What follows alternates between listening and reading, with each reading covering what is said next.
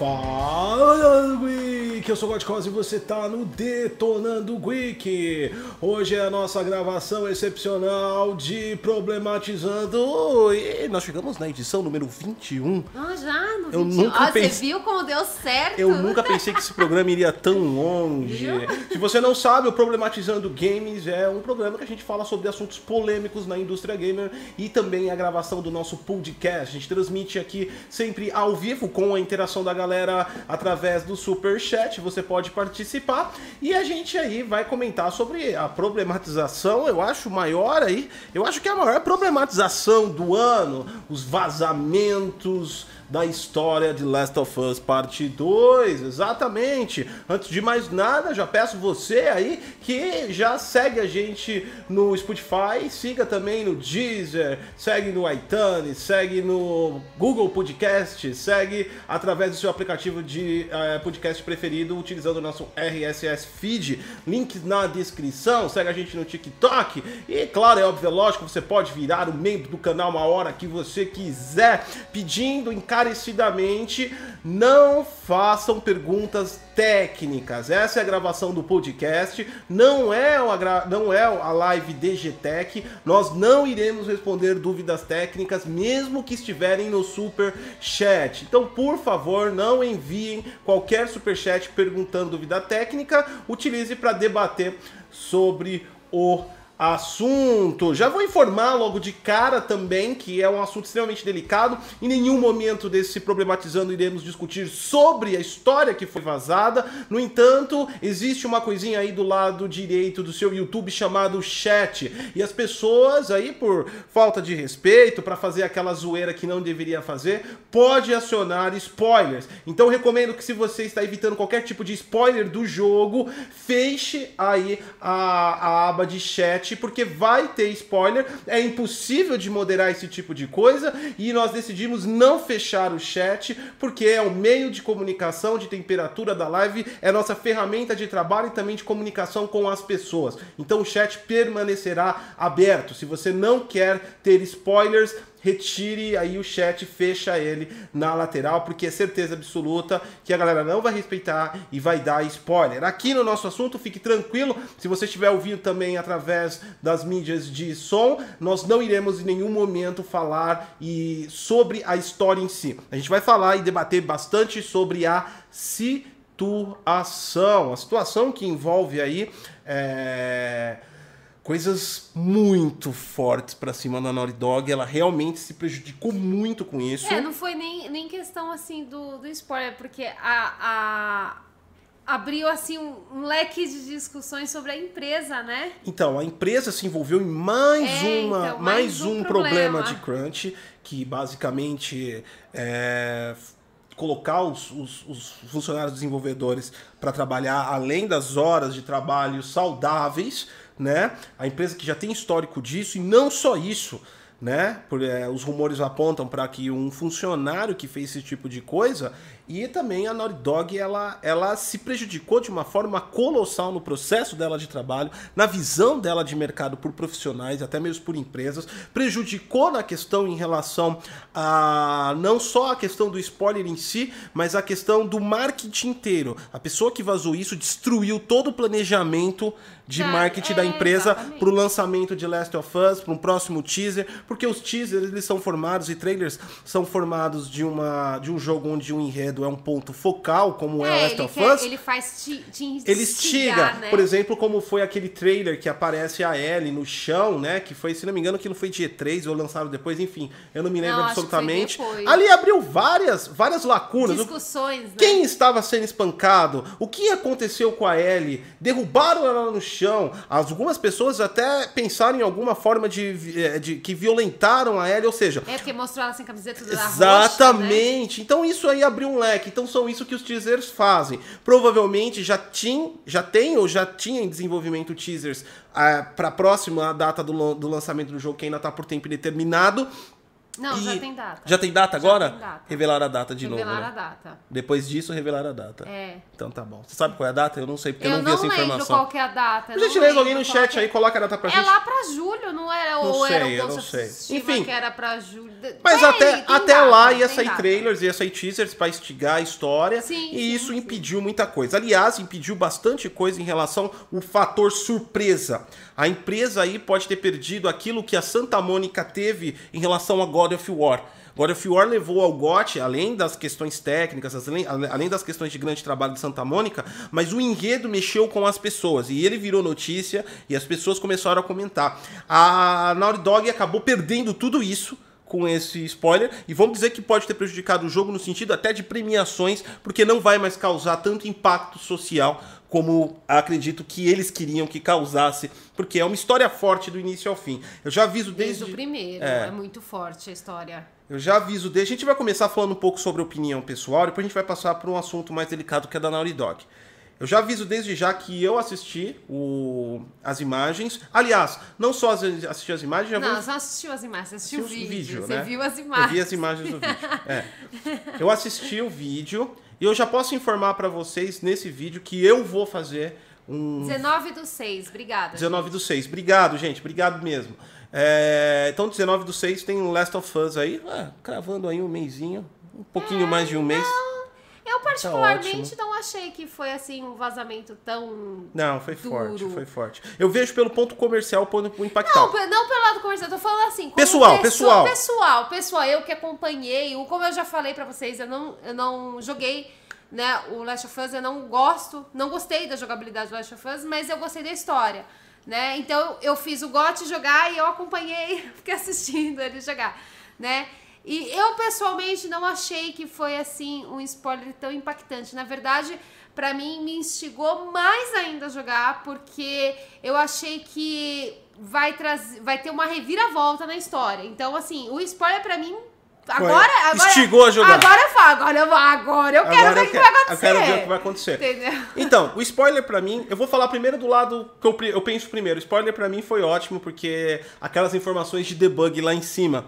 Aliás, eu já quero informar pra vocês que até, até o final dessa semana eu vou fazer um conteúdo sobre análise técnica do spoiler. Relaxem, eu não vou colocar nada. É, mas o vídeo não vai ter Não vai ter spoiler. o vídeo, Vai ser, um, mas- vai ser técnico. Porque lá tinha informações técnicas e eu, e eu já verifiquei algumas coisas de gráficas também super interessantes que dá pra gente ver o que é. Então vai ser um spoiler técnico, uma coisa que todo mundo quer saber como Mas será que vai rodar. deixar, eu, vou colo- eu coloco no título lá pra vocês sem, Sem spoiler, spoilers, tá? Assim vocês ficam Essa foi, essa foi, essa foi a primeira, essa foi a minha primeira reação. Eu falei, nossa, o cara, o cara foi pra fuder mesmo. O Ele, colocou, cara fez de sacanagem. ele colocou o que eu sempre sonhava que todos os desenvolvedores colocassem, as informações de debug do jogo. É, foi. Enfim, e depois disso, é, eu gosto de Last of Us. Eu- aliás, fã, fã mesmo, tipo assim, de jogo, pra mim é Far Cry. Foda-se. É, Fã, fã, fã, pra mim é? É. Destiny. Então, mas eu, eu gosto muito, a história dele é muito boa, né? É um dos pontos, é um dos pilares principais de Last of Us.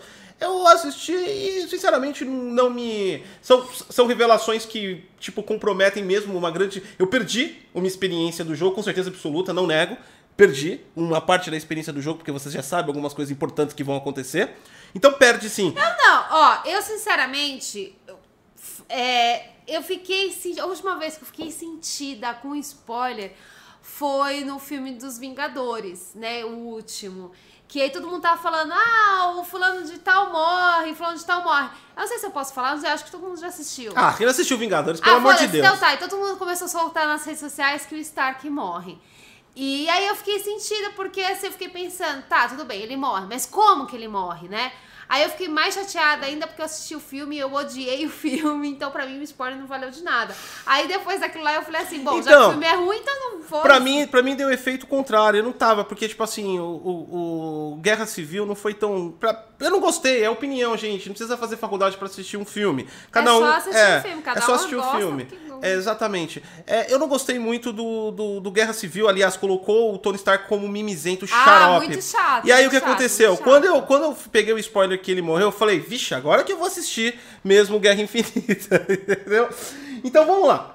Vamos voltar aqui ao assunto. Então, tipo assim, na minha concepção, eu perdi um momento do jogo, um momento... Aí, ó, tadinho, o Victor não assistiu. Ó, agora você só sabe que o Tony Stark morre. Ah, Você não desculpa. sabia, né, querida? Pelo amor, virou Desculpa. piada até. Virou, virou. Bagulho. Então, enfim. aí o que acontece? Deixa eu colocar, enquanto eu falo, coloco meu bicho, que eu tô vendo aqui na câmera que minha barba, eu não passei meu óleo sedutor nela, porque tava no, no começo.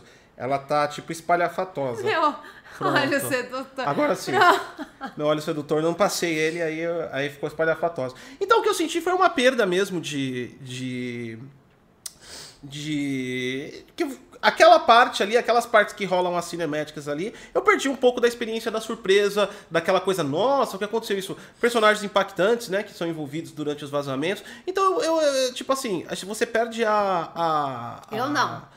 A- um pouco da experiência. Mas como jogador, jamais eu vou deixar de comprar o jogo. Ó. O jogo continua hypado, ainda mais em 2020 que não tá saindo quase nada. Não, eu acho tá- que va- vamos colocar assim. depois de Cyberpunk, eu acho que esse é o maior lançamento de 2020 até agora, entendeu? Não saiu nada. Saíram poucos títulos, óbvio, gente. Eu sei que saiu, mas assim, não saiu. Saiu Doom, saiu World, saiu Blinding Edge, Então, saiu e aí? E aí? Ah, Resident Evil. ta, Tactics. Gears, Gears Tactics, Resident Evil 3, foram os títulos que saíram. E desses, E Resident todo mundo xingou. É, então, desses, é, tipo assim, AAA mesmo foi Doom e o, e o, o Resident Evil, que eram jogos aguardados. Agora, o- os outros já não eram, são jogos assim que, nossa senhora, que jogos incríveis. Então, quer dizer, a, nós estamos com um ano fraco. E pra mim não modificou nada a expectativa do jogo. Eu vou continuar comprando o jogo sem problema nenhum. Eu acredito que fãs e não fãs, pessoas que estão instigadas, vai ser um lançamento super relevante. Tanto é que é o desastre que aconteceu, É né? De tão, de tão importante que é esse jogo, é, em questão de relevância. Então, pra mim não mudou absolutamente nada. Infelizmente, vida que segue, né? É, eu sinceramente, assim, é, eu tava até conversando com você, né, antes de começar a live, que pra mim é, é- Olha, eu gosto muito de Destiny. E quando lançou a DLC do, do Shadow of Keeper, mano, eles. A Band já colocou logo de cara lá a morte do Cade. Todo mundo viu. Pô, aquilo foi uma sacanagem da Band. E, e o Destiny não tem tanta história assim, né? Foi a maior história que eles criaram, foi a morte do Cade. Exatamente. Então, assim, eu falei pra ele, pra mim, não se torna relevante. Até mesmo porque eu acredito, minha opinião, eu acredito que o spoiler que lançaram não é o final do jogo. Então, ficou em aberto pra mim. Não acredito que aquilo seja o final do jogo. Entendi.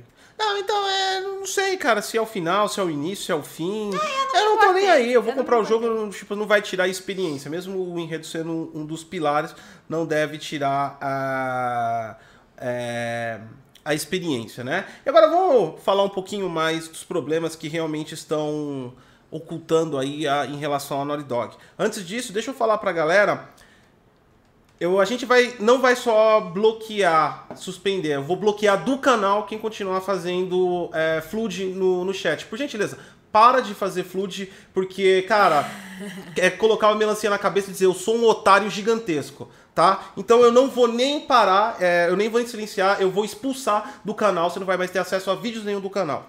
Ah, É. é, só uma coisinha, o pessoal tá falando que eu tô meia lenta hoje, que eu não tô tão agressiva.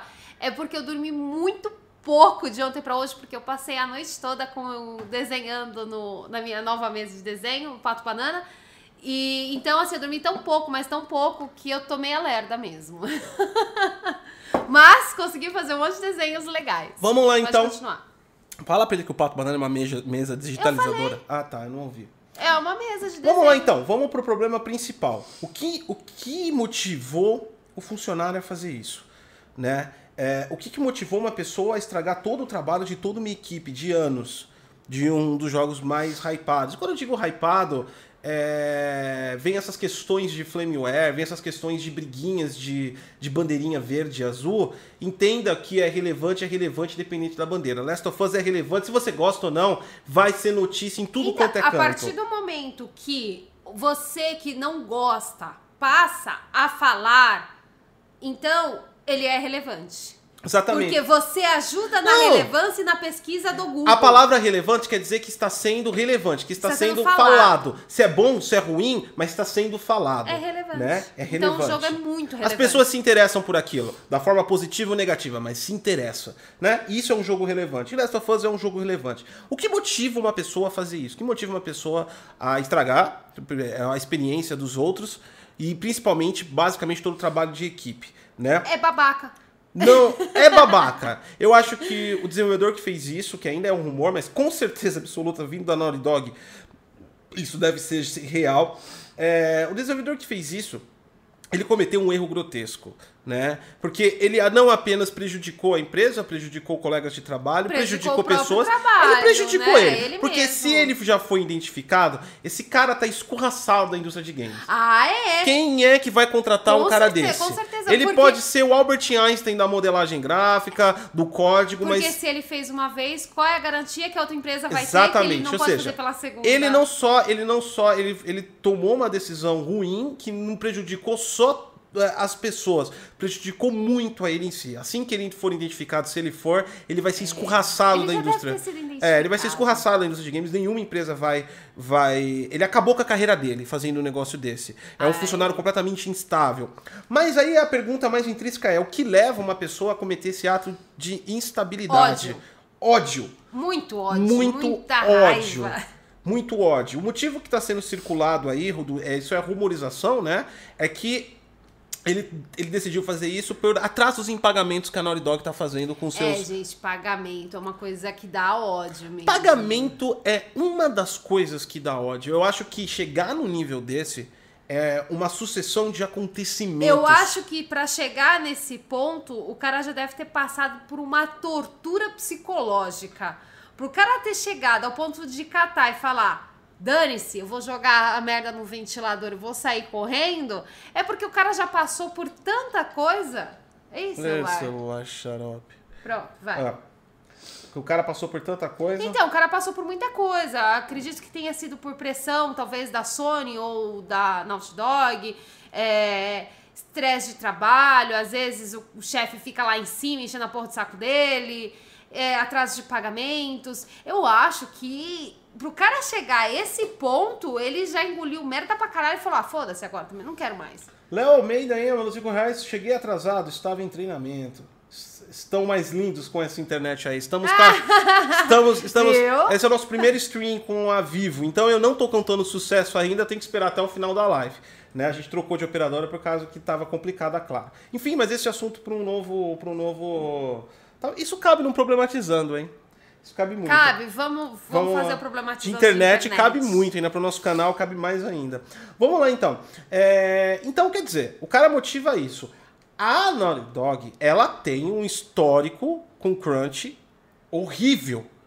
Entendeu? A Naughty Dog ela tem um histórico muito ruim. Pra quem não sabe o que é crunch, é tipo é a maneira de é, nas rotas finais. Isso não acontece só em, em em jogos, é desenvolvimento de software. Um projeto que é muito grande, ele sofre bastante variação durante o, o- a vida útil dele. E na época de finalização, de acabamento desse software, que pode ser tipo seis meses ou até um ano, né, dependendo da- do tamanho da- do volume de trabalho que tem que se fazer, é encontrado várias questões que ficaram em abertas. E essas questões não são apenas bugs, elas são questões que às vezes falta laços de desenvolvimento, às vezes há uma mudança na roteirização que provoca uma mudança de cena, que provoca uma mudança é, é, gráfica, que provoca uma mudança de código. Então são afinações que você faz no software que dependem de um empenho a mais da equipe para isso. Né? E esse empenho a mais é passar às vezes 16 horas trabalhando direto. O que já é um estresse É. gigante. mesmo. Você passa. Eu, nossa, passar 16 horas trabalhando sem parar deve ser muito estressante. É, é, várias, várias empresas é, já, já, já passaram por isso no mundo de game. Aliás, está virando. Isso mostra, como eu já sempre, eu sempre tenho dito aqui no, no Problematizando. A indústria de games, apesar de ser milionária, ela é bem novinha. Ela é tipo uma menininha, um estagiário. Ah, sim, tanto Entendeu? é que a gente vê diversos erros, né, que acontecem Isso. e assim anúncios que eles que as empresas Ó, fazem eu depois acho que- cancela do nada. Eu acho que dá, dá, dá pra você ver o quanto é menininha a empresa de games, assim, o menininho, né, o menininha, é, na, na, virada de geração do PS3 Xbox 360 para Xbox One PS4, né? Eu acho que ali todo mundo pôde perceber que a indústria de games cresce mais do que o próprio processo dela. Exato. Né? Eu vejo que, tipo assim, você percebe que não tem é, tantos meios certos, né? Por exemplo, já não é a primeira vez que a gente vê reclamação de, de pessoas né, que trabalham para fazer um jogo, não só os devs, né, que eles trabalham demais, que eles passam cargas horárias absurdas. É, e vários outros problemas, como de repente um cancelamento do nada. Você vê que não tem uma ainda uma direção certa, né? Então, sim, é uma indústria que está ainda. É, tem várias coisas é, que ela, ela cresce muito rápido, Ela- mas ainda não tem tantos Exatamente. segmentos. Eu- né? Ou seja, não, a indústria cresce tão rápido que não deu tempo para fazer vários padrões que deveriam ser feitos. Coisas que, por exemplo, a indústria de software já passou por esse boom na época de 2000 a 2005. Eu vivi esse boom e depois foi entrando vários processos, é, modelos de trabalho que a experiência foi Até pro- trazendo. até trabalhistas, né? Processos trabalhistas também É, desenvolveram bastante. Eu nunca, graças a Deus, precisei processar nenhuma empresa. Mas se precisasse, eu fazer o quê? Né? Então, quer dizer, é, isso é um processo que a Naughty Dog ela vem enfrentando há tempos com os funcionários. É, não é reclamação de hoje. Em 2017 começou a surgir essas rumorizações Sim. da Naughty Dog. Existem vários, vários, vários e vários relatos de ex-funcionários da Naughty Dog que fazem esse tipo de ação. Deixa eu parar só um pouquinho, pegar o nosso pronunciamento, as ideias do nosso amigo Clube Roda de Amigos. Com certeza essa ação envolveu dinheiro. Somente estresse de trabalho não leva a essa atitude extrema, até porque a maioria dos empregos geram estresse. A questão aqui, ele levantou uma, uma- uma- um ponto interessante que co- colidiu com o que eu ia falar na sequência. A questão aqui, e não falando que qualquer trabalho é melhor Só um minutinho que eu já é, não que qualquer melhor, trabalho é melhor ou que é, existem pessoas que se vitimam mais por determinado tipo de trabalho. É que eu deixo só explicar para vocês a experiência de estresse no trabalho de desenvolvimento. É um trabalho que é 100% intelectual, né? Ou seja, você trabalha sentado. Então o esforço físico, ele não é tão é, exigido de você, a não ser a sua capacidade de ficar parado, né? Que exige também um certo esforço físico também.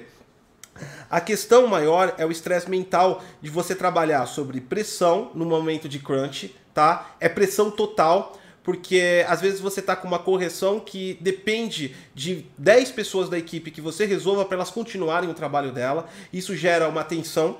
É, outra coisa também, o estresse mental e horas você utilizando a criatividade, você tem, um, você tem uma fadiga que começa a surgir fisicamente é, é, em você, né? Então você tem afeta mentalmente a sua vida social, afeta a sua vida em casa, que quase você não existe. Você gera impactos ainda em relação à família e não é uma carga fácil você passar seis meses, por exemplo, trabalhando 12 ou 16 horas por dia, 100% focado em um trabalho 100% intelectual. Você, você acaba gerando várias lacunas do seu, do seu, do seu trabalho. Então, eu entendo e eu concordo com você que todo trabalho gera estresse, mas é, um estresse sob pressão vindo de é, mútuo da equipe toda se cobrando, que gera atritos entre si, que, que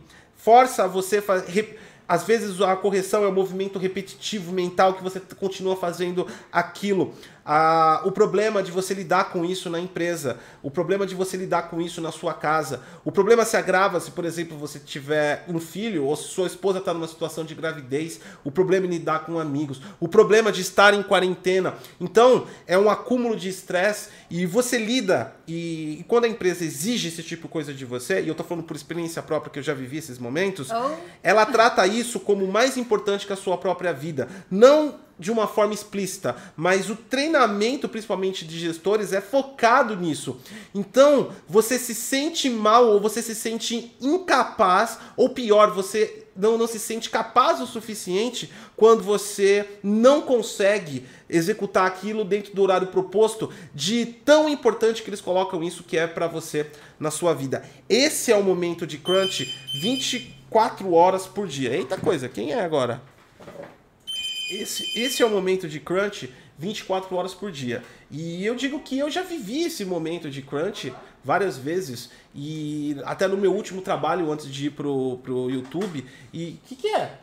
É entrega. Entrega? É, Entrega do quê? não sei. Oxi. Peraí, deixa eu... É presente? Não sei. Meu aniversário é dia 1 de maio. Alguém mandou presente? Não, é pra mim. Ave Maria. Então tá. Vamos lá. Enquanto essa Ticia é ausenta, eu vou. eu- é, é, eu vou passar pra vocês. Não tô defendendo o cara, não, tá? Eu tô falando que é uma série de coisas que levam a pessoa a fazer uma merda dessa, tá? Como eu disse, ele fez a pior coisa da vida dele. Ele perdeu a carreira dele fazendo isso. E, cara, eu cheguei no momento em que eu trabalhava coordenando uma equipe de, acho uns 30 devs. Era um sistema enorme que tinham várias, vários clientes, tinha clientes bancos, multinacionais. Era um sistema que trabalhava envolvendo questões de saúde, então ele trabalhava com uma padronização de, de, de doenças descritas pela OMS, tinha uma série de requisitos e e, e as entregas eram muito, muito, muito colocadas assim, rápidas, uma atrás da outra, e tinha que controlar o bug, tinha que controlar isso. Eu vou te falar a verdade que chegou a nascer, sério mesmo, nasceu uns caroços na minha cara de estresse. Né? Na época, como eu estava ativo, é, a área de TI no Brasil não é uma área que remunera mal, né? Diga-se de passagem. Então eu tinha um bom salário e, cara, a- o nível de estresse que afeta as suas decisões corretas eram tantos que eu cheguei à loucura de só para despilhar, porque você não consegue desconectar daquele mundo nunca, de tanta cobrança, de tanto empenho, de tantos problemas que você tem que gerenciar, que eu chegava às vezes em final de semana, entrando numa lojinha de presentes ou lojinha de até de chinês, eu gastava 500, 600 pau por final de semana só com tranqueirinho idiota. Só era uma válvula de, de, de, de escape. Eu encontrei naquilo uma válvula de escape. Eu devo ter gastado uns, uns 7 mil reais, talvez, durante alguns meses, só fazendo essas co- compras de coisas que eu não preciso, simplesmente para ter uma válvula de escape. Né? Então você vê como você toma decisões ruins né, em relação a, a, a, a isso. É, eu coloquei um exemplo meu só para que vocês entendam como é realmente o trabalho. Por exemplo, na época que é, meu filho nasceu, um ano depois eu me envolvi num projeto gigantesco de implementação de Azure, inclusive, e eu fiquei fazendo quase um ano uma ponte aérea São Paulo-Brasília, que envolvia um órgão do governo também. E, cara, é, eu fiquei um ano sem ver o meu filho. Eu tive que praticamente. Tentei fazer acordo na empresa para sair, não conseguia. Foi um foi um estresse. Então, é isso que envolve o crunch, né? O estresse da pessoa, o, o nível dela. E aí você soma todos esses problemas que eu passei para você com não pingando na conta. Na quarentena, que o cara tá sem grana, às vezes tem que pagar uma hipoteca, tem que pagar um remédio, tem que fazer qualquer coisa. O cara toma uma decisão besta na vida que prejudica a todos e a ele mesmo pro resto da vida. Esse homem aí, com certeza absoluta, ou mulher, é, colocou um prego no caixão da carreira dele e já deve estar sentindo isso num puro momento, um lapso de ódio que deveria ter segurado, né? Às vezes a impulsão é bom a gente segure. Vamos lá então. E aí o Cristiano aqui já complementa. Vocês estão afiados demais hoje. Parabéns aí a todos que estão super ligados no assunto. Vocês estão mandando, vocês estão mandando assuntos para mim que eu já ia falar na sequência, né? Vamos lá, Cristiano. Você não acha que isso é falta de planejamento? Com certeza absoluta, Cristiano. Como eu disse aqui, é, daqui a pouco a Sati tá com a gente. Quem tá chegando agora, a Sati foi buscar uma encomenda que só Deus sabe o que, que é. Eu não comprei nada. Enfim, o que eu, o, o que eu tinha, o que tinha comprado já tinha chegado. Enfim. É, é, com certeza absoluta, é, falta de planejamento dessas empresas, como elas vêm demonstrando a, a vários jogos, né? Tirando o fato do, do- do- do- da pandemia que nós estamos passando, eu, nós já fizemos um problematizando, se não me engano foi o, o passado, que nós falamos que os atrasos, é a pandemia ou não é a pandemia? Não é de hoje que acontece atrasos na indústria de games, né? O crunch, ele não é uma, uma, uma, uma técnica ruim se ele for bem aplicada. Ele faz parte do processo de desenvolvimento. O crunch é aquela hora, eu como liderei várias equipes, é aquela hora que você chega para a equipe, bate palma assim e fala, galera, é o seguinte, estamos na reta final, agora é a hora de dar o esforço final, é para correr que nem um louco mesmo, vamos fazer o melhor de tudo e vamos dar o sangue. Então o crunch é aquele momento que você motiva a equipe, já coloca, se prepara ela para o que vai acontecer, só que você não pode sugar ela, né? Uma empresa, por exemplo, que nem a Naughty Dog, Santa Mônica, estúdios que nem a Decollision, que é da, da Microsoft, e outras mais, CD Projekt, a Ubisoft, eles não têm processos de, muito bem elaborados, por exemplo, como um Google da vida, né? Você já viu lá, eu acho que todo mundo aqui já acompanhou alguma matéria, alguma reportagem, como, entre aspas, é boa a vida do profissional do Google. Tem playground, tem o refeitório onde você pode comer de graça, tem uma, tem uma série de atividades que você faz, tem academia dentro da empresa para você trabalhar. Ou seja, a empresa ofereceu um suporte para um crunch, por exemplo, que com certeza absoluta acontece continuamente dentro de uma empresa como o Google. Ou seja, você prover artifícios para o seu funcionário trabalhar com aquele zona de estresse sem ele parar de produzir efetivamente né? Então você consegue trabalhar dessa maneira. E o crunch ele teria que ser, ele tem que ser democrático. Eu já, eu já trabalhei, eu já implementei crunch para equipes que eu trabalhei, mas ele é democrático, nem todos podem participar do crunch. Então você tem uma série lá com 200 funcionários, 20 desses funcionários não pode participar do crunch, você não pode obrigar e você não pode penalizar eles por isso, mandá-los embora, por exemplo. Você tem que os que aceitaram trabalhar e criar uma estratégia de coordenação para que em oito horas por dia se produza um pouco mais daqueles que não aceitaram. Então eles pegam tarefas hum, de menor impacto, as mais fáceis, porque são tarefas rápidas. E como eles vão trabalhar oito horas por dia, se eles demorarem no, no dia seguinte para trabalhar, eles a entrega deles vai ser super rápida, entendeu? Então isso é uma uma um, um, um trabalho. O que, que é? Os livros. Ah, os livros chegaram? Finalmente chegou. Finalmente. É, Depois de um a mês. gente já tinha até esquecido, eu tinha né? esquecido. Nossa, demorou. Eu fiz uma compra de livros que levou mais de um mês pra chegar e já até esquecido. Por isso que foi uma surpresa, ó. Foi uma Foi uma surpresa. surpresa, chegou os livros. Então, então, cara, isso é falta de planejamento, porque essas empresas não estão conseguindo lidar com esse crunch. Empresas de software grande já aprenderam a lidar com isso, né? A não entrega de, no prazo é falta de planejamento, é, estressar o funcionário é falta de planejamento, pagamentos, né? Você não conseguir planejar um projeto e o budget dele sempre extrapole, porque atrasar pagamento em um projeto é porque o budget foi feito errado. Então, então vamos lá. Então, todo problema que está acontecendo é o problema do cara de projetos. É, é um gerente de projetos. Então, o gerente de projetos. Então, ó, gente, desde a outra live a gente vem falando isso. Gerente de projetos não está focando no local certo. O cara tá fazendo merda. Então, eu acho que, cara, é, as empresas de, de, de software, de desenvolvimento de jogos, elas estão muito imaturas ainda em vários aspectos, entendeu? Essa crise, por exemplo, pô, a, a Naughty Dog ela é uma empresa que fica em Santa Mônica, Califórnia. A Califórnia tem uma lei sobre. O estado da Califórnia tem uma lei sobre é, horários de funcionários, pagamento de hora extras. Então a empresa acaba, além de suprimindo os funcionários, ela ainda não está trabalhando dentro da lei, o que é uma coisa extremamente prejudicial. A falta de maturidade para gerenciar um projeto. Você fala, não, mas é um estúdio de anos, é um estúdio de. de, de, de de, de- de- de grande escala aí, de que faz estar com a PlayStation há anos, como ainda não se estruturou, é porque a indústria, em geral, não necessitava disso.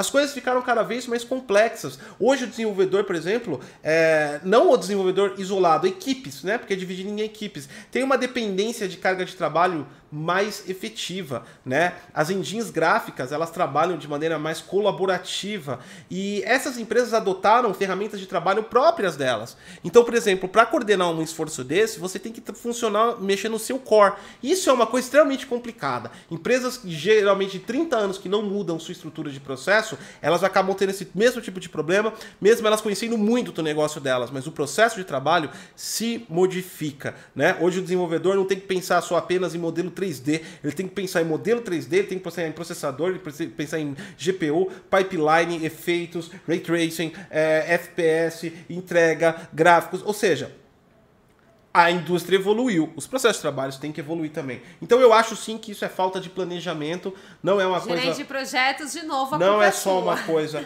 Então, o problema da indústria de software é que não dá para seguir é, da indústria de desenvolvimento, não dá para seguir realmente a regra do que foi adotado em outras em outros setores da indústria, né? O que estava precisando nessa indústria aí apareceu um cara que nem o Ford da vida, que criou todo o processo industrial Aham. e começar a criar uma regra em cima disso, específica para essa não dá. ter. Eu falo, eu falo, eu comparo muito com o modelo de desenvolvimento de software, mas são coisas diferenciadas. Tanto é que tem um público muito diferenciado. Desenvolvedores no geral são pessoas bem ligadas a exatas. A gente tem uma carga de humanas enorme dentro do desenvolvimento de jogos do ponto artístico.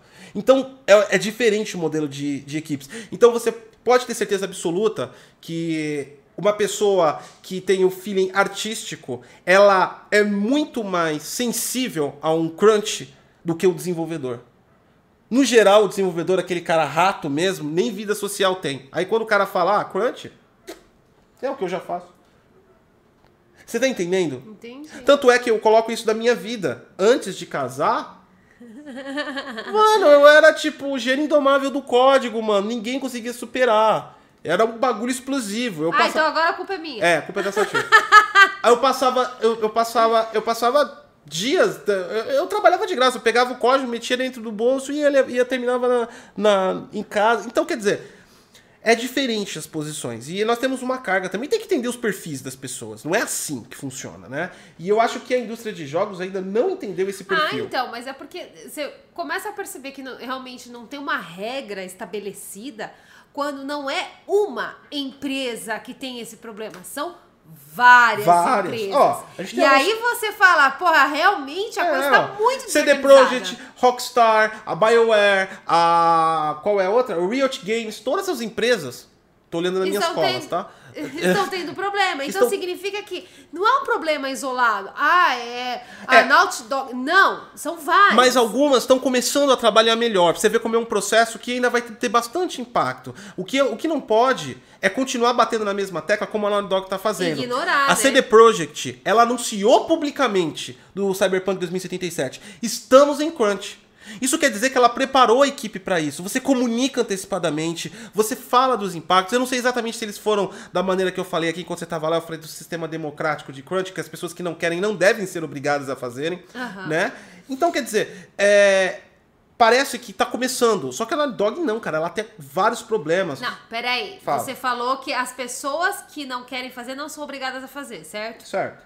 Então por que eu sou obrigada a fazer? Você não é Gente, aqui, aqui, ó, aqui lá tá pior do que a Naughty Dog. Aqui é escravidão. O Gotti ca- só falta catar o chicote e bater. Fala, vamos, trabalha, trabalha. Aqui tá assim, tá pior que a Naughty Dog. É. E eu sou obrigada a fazer crunch todo dia. Cara, então, enfim. É, é, é, o crunch todo dia. Você tava, ficou até 5 da manhã desenhando nesse pato aí, cara. Mas olha pra isso, isso é a coisa maravilhosa Tá. e perfeita de Tá. se desenhar. A Sati é aquele tipo de funcionário que, não faz nada e reclama o dia inteiro. Vamos lá. Eu não faço, ah, eu faço bastante coisa, mas reclamar faz parte da vida. Tem que reclamar. Se você não reclamar pelos meus direitos, quem reclama? Só tem eu e você. Isso aqui não é sobre a sua vida, é sobre Last of Us. Tenho certeza absoluta que o jogo é muito mais relevante do que a ah, sua é vida. verdade, também concordo. Então tá. Porque a história é bem, é bem complicada. a. Então tá, ó, pra, pra vocês terem uma ideia de como é. é, é o, caso, ó, tem uma frase aqui de um, de um artista animador da Naughty Dog. Que, que eu vou falar pra vocês. Quando os caras começam a falar isso publicamente da empresa. Este cenário é insustentável. Já foi relatado por Jonathan Cooper, artista animador que trabalhou em Uncharted 4 e participou no começo da produção de Last of Us 2. Após cinco anos e sete meses dentro do estúdio, ele pediu demissão em 2019. E aí ele, ele colocou no Twitter dele. Quando deixei a Naughty Dog no ano passado, eles ameaçaram segurar meu último pagamento até que eu assinasse um documento adicional em que eu deveria me comprometer a não falar sobre as práticas de trabalho deles eles finalmente voltaram atrás quando eu disse aquilo é aquilo era meio ilegal.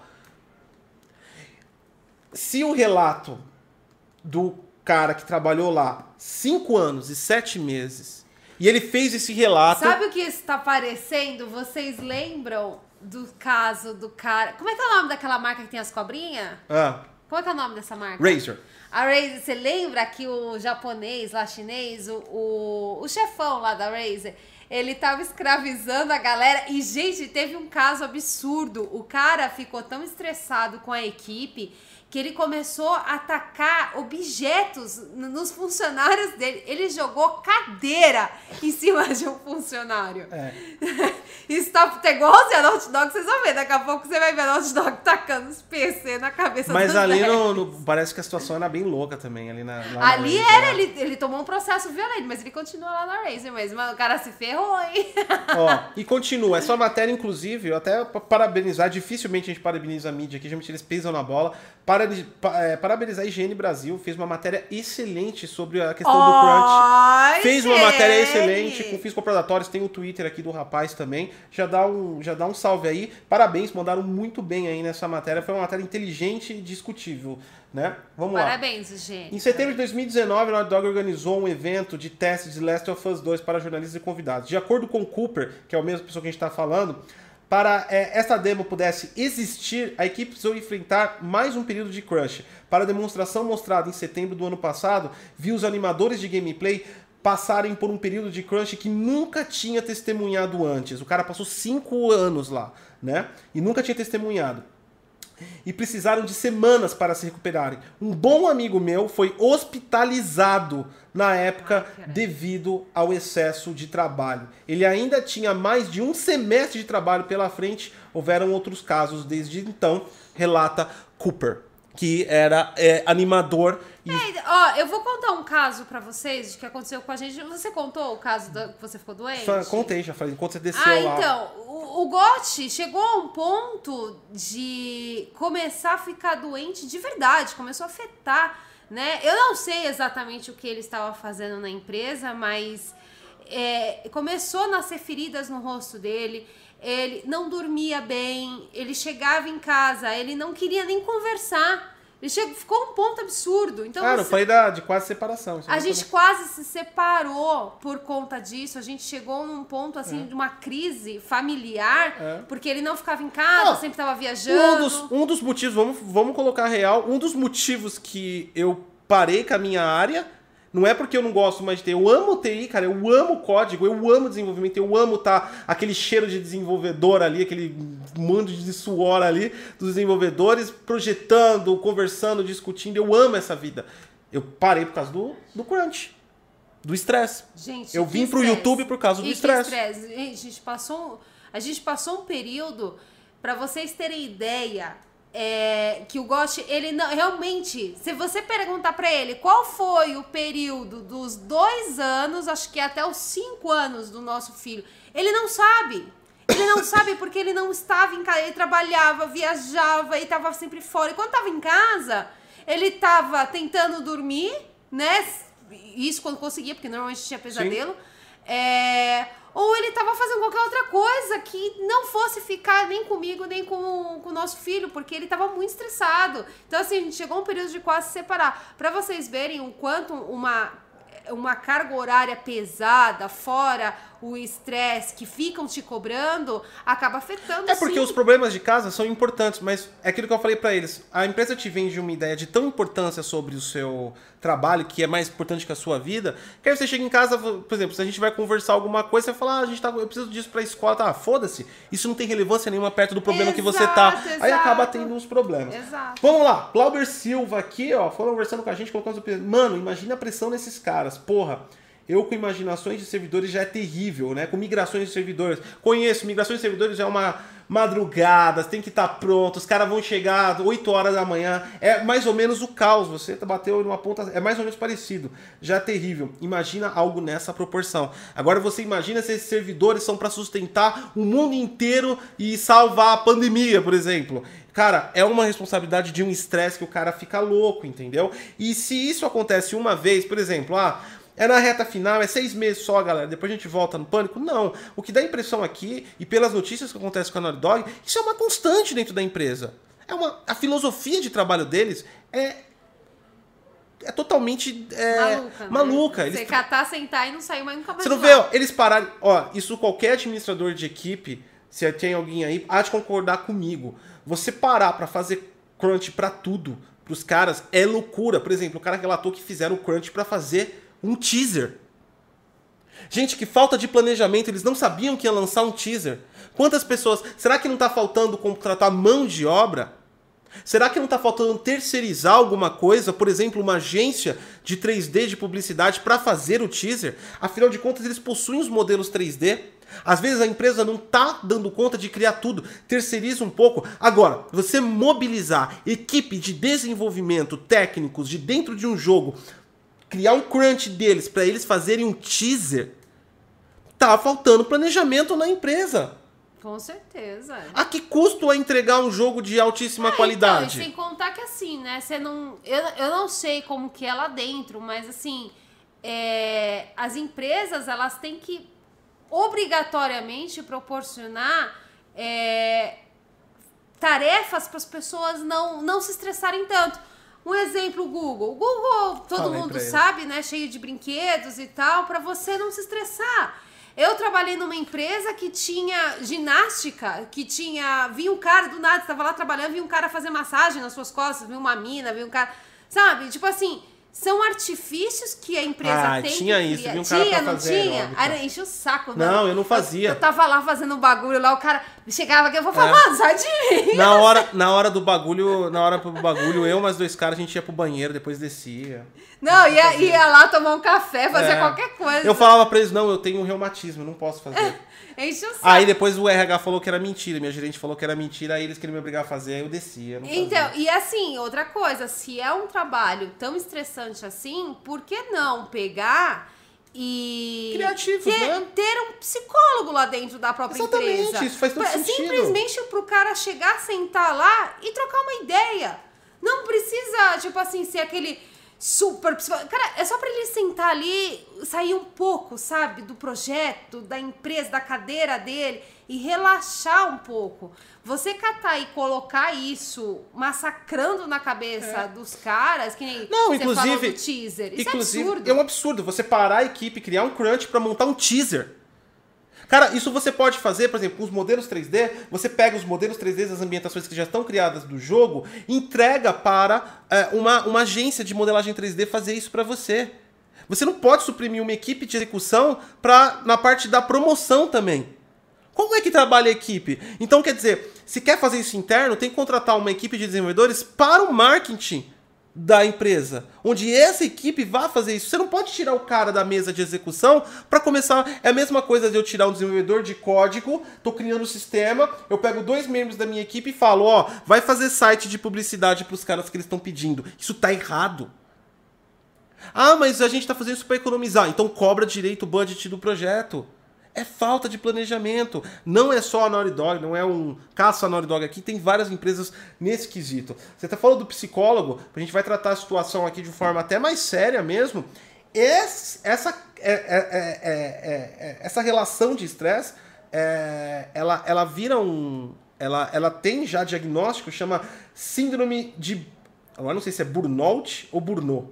Porque isso aqui parece francês. Talvez Acho sim. que é Burnout. É, síndrome de Burnout. Qual é Ou o. Burnout. Burnout. Burnout ou Burnout, como você queira. Se alguém tiver a expressão correta, porque eu não sei falar aqui a expressão do nome da doença, por gentileza, coloca no chat. Ó, olha os sintomas que é provocados. Essa, essa síndrome é causada por estresse de trabalho, físico e mental. No geral, ela é mais ativada em- em- no, no- no trabalho intelectual estressante. Ó, cansaço excessivo físico e mental, dor de cabeça frequente, alterações no apetite, insônia, dificuldade de concentração, sentimentos de fracasso insegurança, aquilo que eu falei, isso é verdade. Eu já passei por vários momentos de sentimento de fracasso quando você não consegue entregar um prazo impossível quando eu não tinha experiência, né, de entender isso, entregava, eu não conseguia entregar um prazo que não era possível, eu sentia culpado sobre o negócio, né? Isso é ruim. Sentimento de fracasso e segurança, negatividade, sentimentos de derrota, desesperança, sentimento de incompetência, alterações repentinas no humor, isolamento, fadiga, pressão alta, dores musculares, problemas gastrointestinais,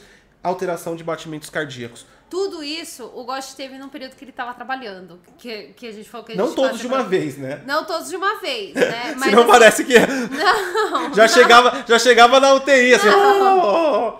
Ai, como você é idiota. Não, foi por partes, mas ele teve. E é que nem eu falei, a gente quase chegou a se separar. Agora vamos falar a verdade, que quem tá passando pela essa síndrome sou eu, né? Porque eu gosto de estar me Ah, lá escravizando. Lá vem de novo, sindicalista. Aproveitando os lives pra sindicalizar. Cristiano vaza aqui. Já vou te cortar, porque esse tipo de assunto eu vou falar, viu, mano? Bagulho chato. Todo mundo. Todo. Tem sempre um momento pra você se penalizar, pra você se vitimar. Gente, tá, é difícil. É que vocês não Qualquer sabem. dia a Sati vai fazer a live aqui com a plaquinha. Help.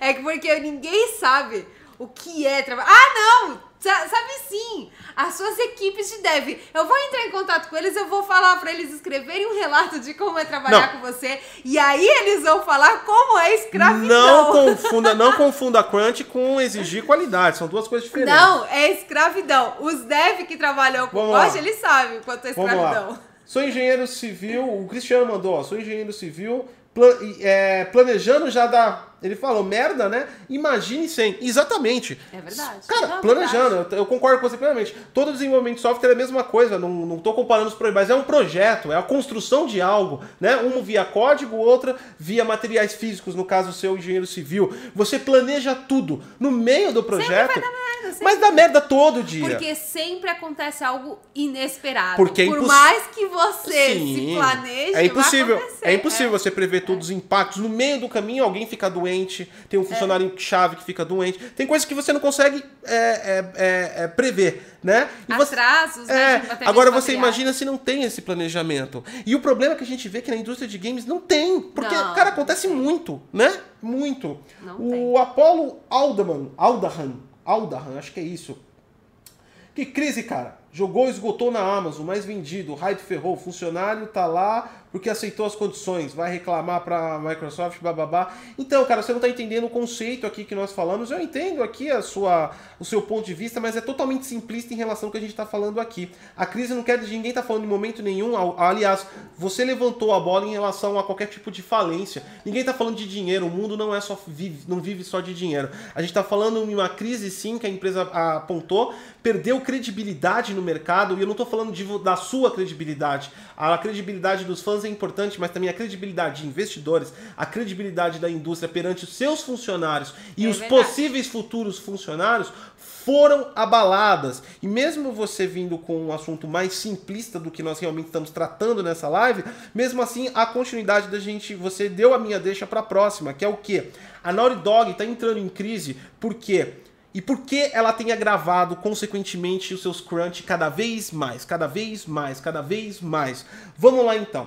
A primeira coisa que acontece numa indústria que faz esse tipo de prática no mercado é que o network é funcional para os funcionários. Não pense que a indústria de games tem um milhão de pessoas. Provavelmente tenha muito menos do que isso se a gente for ver todos os países. Mas a gente pode entender que as equipes se conversam, polo, a Santa Mônica, por exemplo, na Califórnia, é um polo de desenvolvimento de software. Não tem só a Naughty Dog, os próprios estúdios Santa Mônica, tem vários outros estúdios, inclusive da Ubisoft, Los Angeles. Ou seja, todos esses funcionários possuem network, né? Existe uma ferramenta chamada LinkedIn e tudo mais. Esses tipos de notícia afastam funcionários seniors de de uma empresa. Ou seja, um profissional já qualificado, que tem um certo nível na carreira dele, já trabalhou em grandes projetos, ele busca é, carreira de estabilidade ou crescimento. Então, provavelmente um E profissional- tranquilidade. Tranquilidade. Um profissional sênior, ele está buscando o quê? Gerenciamento de equipes, coordenação, até mesmo cargos de CEO, pro- eh, projetos, enfim. Ele está procurando uma alternativa mais sustentável. Ele já passou da fase pós-faculdade, que você precisa entrar, mostrar quem é e Mostrar que sabe. Porque as- se o cara é sênior, ele já mostrou tudo Exatamente, aceitar todo tipo de coisa, que é o que acontece sempre, né? Todo mundo que fez faculdade saiu passou por isso. Então, a gente. A gente. a- a- é, o que a Naughty Dog está perdendo com isso?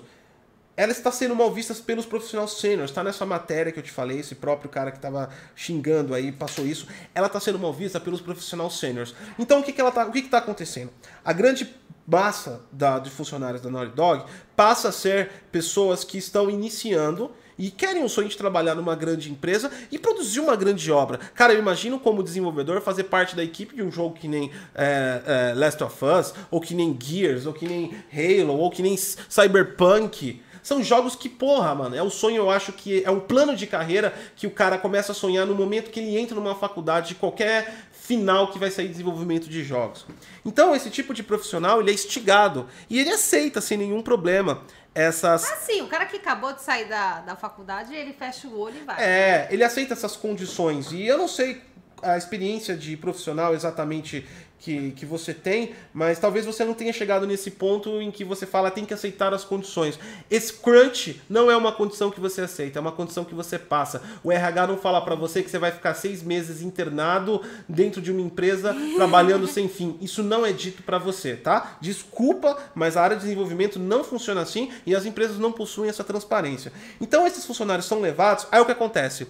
O que eu acredito que tenha acontecido com essa bolha? Um profissional, um profissional menos sênior, não que ele seja ruim, tem pessoas brilhantes de 20 anos de idade, 18 anos de idade. A questão é, o sênior e o pleno não é a capacidade de fazer, é como faz, né? Digitar código, todos digitam. Qual é o caminho mais correto, qual é o melhor caminho e o mais rápido e o que atende É, a empresa. então, aí que que- Esse é o Deixa eu só, deixa Tá, eu só, desculpa, deixa eu só terminar. Esse é a questão do sênior. Quando você não tem muito conhecimento, você pode fazer coisas incríveis, mas você dá mais voltas para você desenvolver. E eu acho que é isso que está acontecendo, uma bolha de pessoas que cada vez mais os sêniores estão se afastando de empresas assim, e nós temos bolhas de pessoas com pouca experiência e que os projetos ficam mais pesados para trabalhar. Existe uma prática na- na- no estado de São Paulo que eu chamo de puteiro de desenvolvimento. Acontece aqui em São Paulo. Como é que funciona? Você tem uma consultoria de TI, que basicamente é só uma inscrição de CNPJ, aluga um, um escritório é, móvel, que é aqueles, aqueles escritórios que tem na Paulista. Você faz você entra em contato com empresas, tem um network bom comercial que pega grandes projetos. Quando você pega um projeto, você forma uma equipe, contrata pela consultoria, cobra 150 reais a hora e repassa 50 horas para o desenvolvedor. Essa é, eu falo é, é, é, puteiro de programador porque é basicamente isso. O, a consultoria é seu cafetão e o, o desenvolvedor é a prostituta e o cliente que tem que ser agradado é a empresa. E ainda quem leva a maior parte é o cafetão, tá? É, Isso acontece. É. Nossa, acontece. Nesse tipo de contratação, por exemplo, você não sabe o que está por vir. Você não assina condições nenhuma. A sua condição é desenvolvedor. A sua condição é essa. Você vai pegar todo tipo de projeto. Entendeu? Eu já trabalhei em projeto que era dentro de uma sala, com cinco caras sem ar-condicionado. Eu fiquei lá porque a hora era boa pra caralho, o preço da hora. Mas você nunca sabe o que acontece. Não é tipo você ser empregado, por exemplo, de uma empresa bonitinho lá no seu escritório. O setor de desenvolvimento tem várias nuances porque é um setor caro. E existe várias palhaçadas aí para economizar. Né? Então, quer dizer, é um problema que é muito mais em relação ao, ao planejamento da empresa. Ela não saber lidar com isso. E ela tá colocando um monte de júniors lá e esses caras vão começar a atrasar projeto. Igual essas consultorias que eu falo que tem em São Paulo. Porque o que acontece? Um cara com 10 anos de experiência não vai aceitar 50 pau hora técnica. Entendeu? Quem aceita? Quem acabou de sair. O cara vai fazer? Vai fazer. Só que eles vão atrasar projeto, fazer cagada, aumentar o número de bug. O que na frente lá atrás vai causar um grunt do caralho para resolver tudo isso, porque a equipe tem pouca experiência. E eu vejo isso que está acontecendo. Se os desenvolvedores sêniores estão se afastando, Em resumo é o seguinte: quanto mais conhecimento você tem, né, quanto mais tempo você tem aí na, na indústria, menos você vai aceitar certos tipos de coisa, né? Como, por exemplo, isso que está acontecendo na Naughty Dog. É, então, assim, é, você imagina você lá, um profissional, sei lá, de 20, 30 anos de mercado, de repente você começa a ser explorado. Você não vai aceitar, automaticamente E outra, você vai... você tem um monte, você tem um monte de gancho aqui. Até hoje eu recebo e-mail de empresa querendo me contratar. É, então você acaba saindo desse, desse empresa Você tem tá oportunidades. ruim. A empresa, ela se queima com quem? Com aquelas pessoas que têm um autoconhecimento e ela passa a contratar pessoas com que acabaram de sair da faculdade. Não que elas não sejam boas, mas que elas estão ainda iniciando. Isso acontece o quê? Projetos mais demorados. Por quê? Porque eles são iniciantes. Por quê? Porque o cara que sabe, o cara sênior, o cara não vai querer trabalhar mais nessa empresa, porque ele sabe que a empresa é ruim, vai tratá-lo mal. Exatamente. Não vai pagar, vai fazer horas extras absurdas, entendeu? Então, isso é ruim. Não, e outra, a visão de, um, de, uma, de uma- do funcionário no geral é ruim das empresas. Aqui no Brasil acontece muito disso. Você é condicionado a patrão, A empresa, a empresa mandou, a gente tem que fazer. Não é assim. Quando você entra numa empresa, você não tá lá de graça, você tá vendendo um produto. Qual é o seu produto? Conhecimento físico ou, ou, ou, intelectual? Se você faz um trabalho intelectual, é um conhecimento intelectual. Se você faz um trabalho físico, é um trabalho físico. Mas você tem um produto. É uma relação comercial. Não é uma relação de escravidão. É uma relação comercial. Então, você vende o seu produto e ele, você é pago por isso. E aí, quando extrapola a venda desse produto, é a mesma coisa de você ir lá numa loja e exigir que te faça um desconto de mil reais em um produto.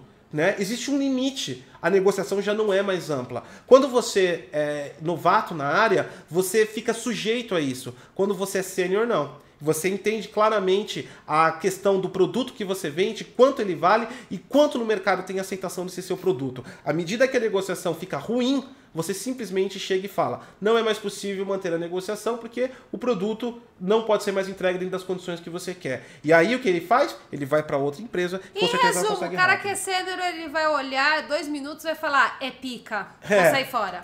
Vamos lá. É isso. Clube da Roda dos Amigos mandou 10 reais aqui pra gente em relação à credibilidade. A Sony cancelou a pré-venda devido ao vazamento ele, ela reabriu a pré-venda no valor de 249 reais. Eu nem estava sabendo dessa informação ainda, viu, Clubão?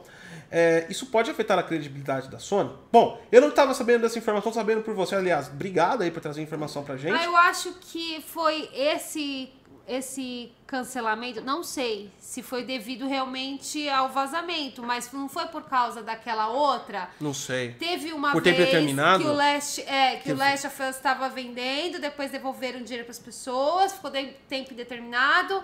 Ah, e aí eu, colocou eu, nem, eu, nem tô, eu não tô sabendo desse nem desse, eu não tô sabendo desses casos, não. E, agora, isso pode afetar a credibilidade na, da Sony? Agora, agora vai ser posso revolucionário. Falar, deixa eu, falar, deixa eu dar minha opinião e eu sei que você vai, vai na mesma linha, mas eu, eu quero dar essa patada ah. aqui. E quem disse que a, que a Sony tem credibilidade em preço? Ah, não era isso que eu ia falar. Quem disse que a Sony. Não, isso. a Sony não tem credibilidade nenhuma em preço. Ela tem os preços bem mais caros e ela faz promoções muito ruins. E, cara, se você ama ou odeia a marca, o problema é seu, é um fato. Eu parei de comprar na, na Play Store faz tempo, entendeu? É, só jogos exclusivos mesmo, porque realmente eu acho que não afeta a credibilidade, porque ninguém espera que ela vá fazer menor do que o preço né? Fala. O que eu ia falar é o seguinte. Problematizei mais que você. Foi, foi mesmo, que eu não ia falar nada disso. Hoje eu tô boazinha. Hoje eu tô, hoje eu tô Tomou chá hoje? Não, é porque eu não dormi é, chegou, mesmo. Chegou os seus livros também. chegou os livros, o pato, banana, tá vendo? Eu tô uma pessoa muito feliz hoje. Então, é, o que eu ia falar é que isso eu acredito que não, não, não, não tem muito a ver com a Sony. O que dá descredibilidade é com a Naughty Dog é, todo esses. Não, ele falou da credibilidade do preço. Ele falou em relação ao preço. Ah, do preço? É do preço, que a Sony colocou 200 então, e depois 249. Ah, foda-se, é caro pra cacete a PlayStation mesmo, é caro mesmo. Não, é sério, a PlayStation tem hora que, pelo amor de Deus, né? Daqui a pouco ela tá combatendo os preços com a Nintendo aqui exatamente, no Brasil. Exatamente. Por exemplo, eu tenho. A três... Nintendo é 300 pau. Eu, te, eu, tenho, eu, tenho, eu tenho todos os consoles aqui dessa atual geração e o PC. Minha prioridade é sempre jogar no PC que eu gosto de maior performance. Eu não, não sou... é PC porque mas é barato. Eu, mas eu não sou otário. Eu já, eu já comprei pra, tipo assim, ah, 60, 70 reais de diferença. Cara, às vezes, dependendo do jogo, foda-se 30 FPS. Eu, eu não tenho grana, mas quero jogar o jogo às vezes. Eu compro. Por exemplo, muitas vezes eu comprei na Xbox Live por conta disso. Por causa do preço. Por causa do preço. Eu joguei é. no console por causa do preço. Porque, ah, eu gosto de performance, eu sou entusiasta, mas eu não sou rico. Se tá 70 pau de diferença, inclusive do PC, eu vou comprar na, na loja que tiver. Né? Na Sony eu nunca tive essa oportunidade. Eu até desisti já de consultar. É tudo mais caro. É verdade. Né? É verdade. Eu é acho verdade. que ela não perde uma credibilidade que ela nunca teve em relação a preço. É, é minha... A preço ela não teve, não. Mas em relação a ela ir voltar, quem eu tava falando, né, com o jogo, eu acho que isso só traz descredibilidade à, à empresa. A Naughty Dog, a Sony, cara, a Sony com certeza absoluta faz parte dessa, dessa, desse crunch, mas não na posição que ela chega e manda. Com certeza absoluta deve ter uma pressão enorme da Sony em cima dos estúdios né? Ah, a Sony mesmo já afirmou em relação à qualidade. Pra, cara, pra Sony, pra Sony adiar no prazo, é, o, o, chinês deve. O chinês não, o, o, japonês lá deve gritar. Quando fala assim, o cara, imagina o cara da Naughty Dog. Então, cara, a gente tá precisando aí aumentar um pouco o prazo. Porque, cara, coronavírus, né? Os caras estão em casa. E aí tá fora, a gente não tá conseguindo manter no chicote aqui. A gente tem um chicotão aqui, porque a gente é Naughty Dog, você sabe quem a gente é, né? Só que em casa, eu não consigo mandar. E eles não tá, Esse esquema de colocar uma câmera dentro da casa deles, eles não tá pegando bem, eles estão ameaçando processar. Não é legal, tá? Não é legal, tá? Então a gente vai ter que adiar por tempo determinado. Aí o japonesinho do outro lado. O quê? O quê? Traz faca de haikiri! Traz. É haikiri? É, que, faz, Haikiri que se é mata. que ele se Traz mata. faca de haikiri pro cara da Naughty Dog, não pra mim. Mas eu já falei que esse seu sotaque é chinês, né? Mas é, tipo assim, é que É eu, é, é que, tipo assim, quando você é poliglota que nem eu, você confunde as línguas. Mal que eu tô conseguindo falar português. Aí eu. O quê? Não, não vai adiar prazo. Não, mas- não tem desculpa. Não tem desculpa. A, a, so, a Pegar. deve ser uma filha da mãe. Eu comprei ontem jatinho 5 bilhões de dólares. Precisa colocar no caixa da empresa. Precisa colocar. Não dá pra adiar. Não adia. Coloca tudo esses cornos aí pra trabalhar. Coloca pra trabalhar. Japonês trabalha 20 horas por dia e nunca reclamou. E a gente faz isso há 100 Mentira! anos. Mentira! Os japoneses estão tomando vários processos. Vocês não sabem. Tem umas empresas japonesas que cata e coloca como, realmente como escravidão mesmo os funcionários, né? Aí tem empresas japonesas que chegaram um absurdo. Daqui a pouco vocês vão ver notícias de deve sendo assim. Os caras amarram os pulsos dos caras, erguem eles, pegam um teco de bambu e param É. o corpo do cara. É assim? É E assim? aí você vai ver a Naughty Dog catando nos dev, ó, e sentando o Na. Sony, na Sony é assim. E ele ainda tá fazendo videoconferência com o cara. E aqui a gente trata assim. Nós tem o pau de bambu, lá embaixo fica lá no LLH. Tá? A gente faz isso. Tá todo mundo aqui comigo. Tem alguém in- infeliz aqui na Sony? Tem alguém infeliz?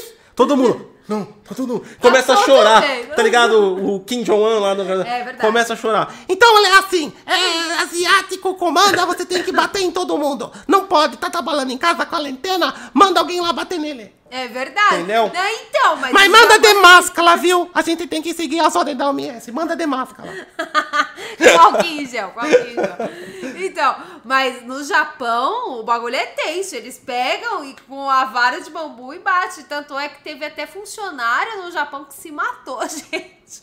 Os caras se mataram de tanto que eles trabalhavam. Olha o Mataram de desespero. trabalhar, caralho. É. Tem um cara que, que desmaiou é, de tanto trabalhar e ele acordou sendo espancado pelo chefe dele. Gente, isso é um absurdo. Alexander aqui mandando. é, resumindo, o Gosha não desenvolve mais por causa da Sati. A Sati, pra que serve livros se tem filmes e jogos? Olha. Ah, não tem nada a ver uma coisa com a outra. Agora você. é, a primeira tava até zoeira, agora a segunda você se comprometeu, hein, mano? Se comprometeu, hein, mano? Vou começar a chamar você de burrão, hein, mano? Aí é foda. Não dá nem pra defender aqui a da zoeira, né, mano? A segunda, pra quê? Vão chamar de burrão, mano. é. O Alex aí, nosso membro aqui também, participando aí da. Não, mas o Gosto não desenvolve mais pelo estresse que ele passou. Não, é, foi. Foi um estresse Foi uma decisão, cara. Foi, decisão, foi, foi uma decisão de carreira básica. Minha decisão. E assim, aqui no Brasil, falando sério, aqui no Brasil é, acontece muito o, o problema do- dos caras, tipo assim, achar que você se manja tudo e que você é obrigado a fazer tudo Não, e é que é foda-se, entendeu? E aí eles catam e te escravizam. Não, então, mas a, a questão foi a seguinte, basicamente. Eu cheguei num ponto da minha carreira que tava, tipo assim, parecia um meteoro, gigantão subindo, que nem louco. E aí eu, eu, aí eu casei. E aí eu tomei duas responsabilidades, né? Família e trabalho, que pra mim sempre foi importante. E aí eu cheguei no momento, daquele momento, sabe aqueles momentos de, de intersecção da vida, né? Que você tem cada uma viela, falar carreira ou família. Aí eu escolhi a família, foi isso que aconteceu. Tanto é que eu fiquei muito tempo trabalhando com TI, trabalhando, eu virei o mercenário de código, eu tinha um bom currículo e tinha bastante conhecimento, então eu trabalhava só prestando serviços mesmo com PJ. Então eu comecei a, cara, eu trabalhei às vezes em cinco projetos em um ano. Quando eu resolvi abandonar a carreira mesmo, só trabalhando em projetos é, aleatórios. Aliás, que dá muito mais dinheiro. Quando você vira mercenário, você começa a ganhar dinheiro de verdade, né? Dá muito mais dinheiro do que. Então, a- e agora a gente recebe. Agora o GOT recebe nem sei quanto a menos, mas a gente recebe menos. É, mas agora a gente consegue viver. É, então. né? A gente tem vida. Aí você, tem- é, você pega qualidade de vida ou, tipo, muitos bens materiais. Eu tinha muitos bens materiais, mas eu não tinha qualidade de vida. Aí Nada, você, aí você pensa, chega uma hora da sua vida que você fala, pra que, que eu ganho dinheiro se eu não vivo? Aí E você- não vivia, gente, aí você- é sério, não é, é uma, exagero. é não uma vivia. questão é uma questão filosófica que você começa a, a refletir sobre ela e você reflete muito eu preciso de dinheiro para viver mas é, o quanto isso eu estou trabalhando em função só do dinheiro então você começa a refletir sobre essas coisas foi a decisão que me, que, que me levou a, a parar no, no, no YouTube Desculpa, eu te chutei. ah pensei que era o celular Não, eu te chutei, desculpa. o Fred aqui mandou pra gente. Olha, isso tem em todo lugar. Sou chefe de cozinha. Cozinha também sei que é um bagulho louco, hein, cara? Sou é. chefe de cozinha e trabalho 16 horas por dia. E o.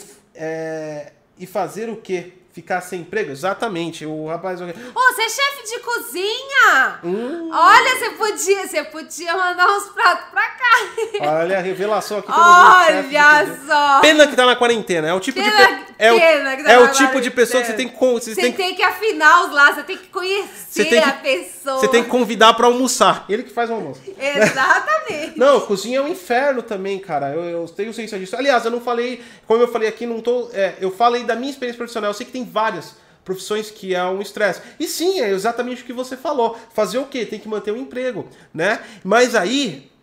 Que agora ele chegou, a galera tá afinadíssima pra caramba. Eles estão eles estão na eles estão eles estão pegando a minha pauta e, e colocando número nela, né? Impressionante.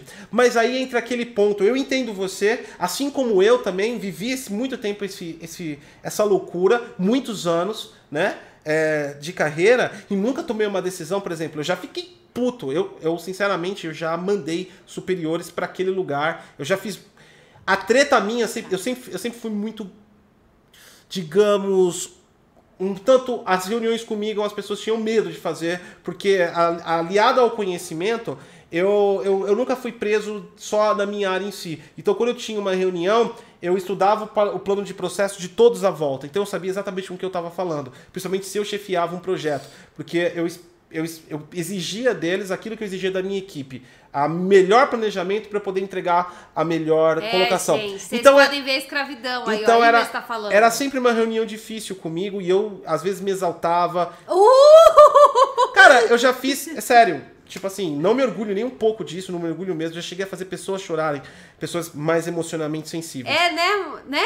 É. É, isso acontece aqui no É. Detonando Rick às vezes. Então, quer dizer, é, eu passei, eu vivi essa loucura e era exatamente o que você falou. Eu vou fazer o que? Era o meu meio, era a única forma de eu encontrei pra, pra ganhar grana. Mas eu, eu brigava, né? Eu dei esse exemplo lá. O meu, meu quebra-pau com a empresa era sempre interno. Eu nunca tomei uma atitude como a desse desenvolvedor, de, por exemplo, revelar um plano Tadinho, eu secreto. fiquei com dó dele, É. porque ele ferrou todo o trabalho dele. Entendeu? Ele, ele vai se queimar muito Inclusive, inclusive eu tinha que fazer vários, eu tinha equipes de auditoria de código justamente por causa desse tipo de ameaça que tem numa empresa. Por isso que eu falo falta de planejamento. Um desenvolvedor é, é, é, ruim, né? Um desenvolvedor ruim não, é, é, tipo assim, o cara tá estressado, ele pode colocar backdoors dentro de um sistema e depois fazer uma invasão, enfim. Eu não sei o que é backdoors.